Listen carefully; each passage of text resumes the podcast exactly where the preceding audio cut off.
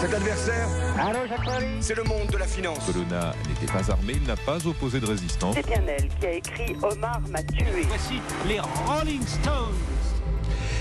7h24 sur euh, Europe 1, notre plongée quotidienne dans l'histoire à travers les archives d'Europe 1 avec euh, Laure d'Autriche. Alors Laure, aujourd'hui commence à Paris le, concours pour l'élection du meilleur sommelier du monde. Euh, le lauréat sera annoncé dimanche. Compétition organisée tous les trois ans hein, par l'Association de la sommellerie internationale depuis 1969. Et vous avez rassemblé, Laure, à partir des archives d'Europe 1 évidemment, un petit florilège de sommeliers qui livrent leurs conseils. Oui, le premier concours viticole retrouvé dans nos archives date de 1956 avec des conseils pour déguster un vin. Et monsieur Go qui a déjà pris du vin dans sa bouche et qui le fait tournoyer autour de sa langue. C'est ça. Pourquoi faites-vous ça?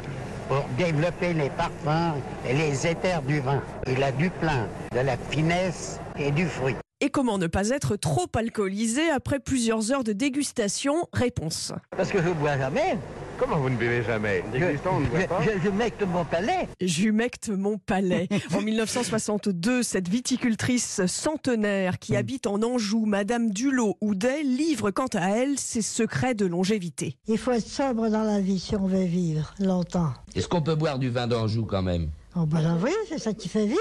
Allez à la vôtre. Votre petite fille me dit que le vin d'Anjou rend amoureux. Qu'est-ce que vous en pensez? Ben oui, ça vous excite bien sûr.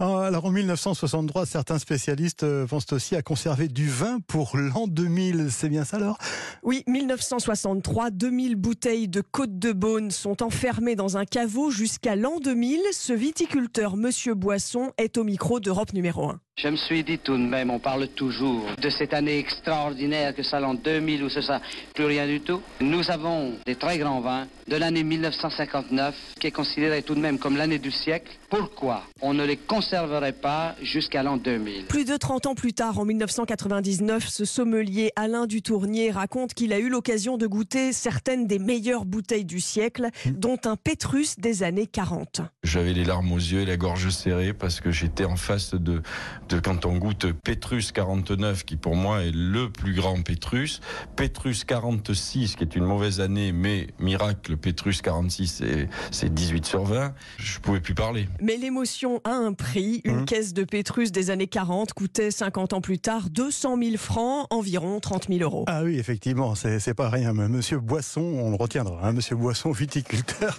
au micro de- d'Europe 1. Euh, C'était en, en 1963. Merci, euh, Laure d'Autriche. On vous retrouve demain, évidemment, pour une nouvelle plongée dans la boîte à souvenirs d'Europe 1.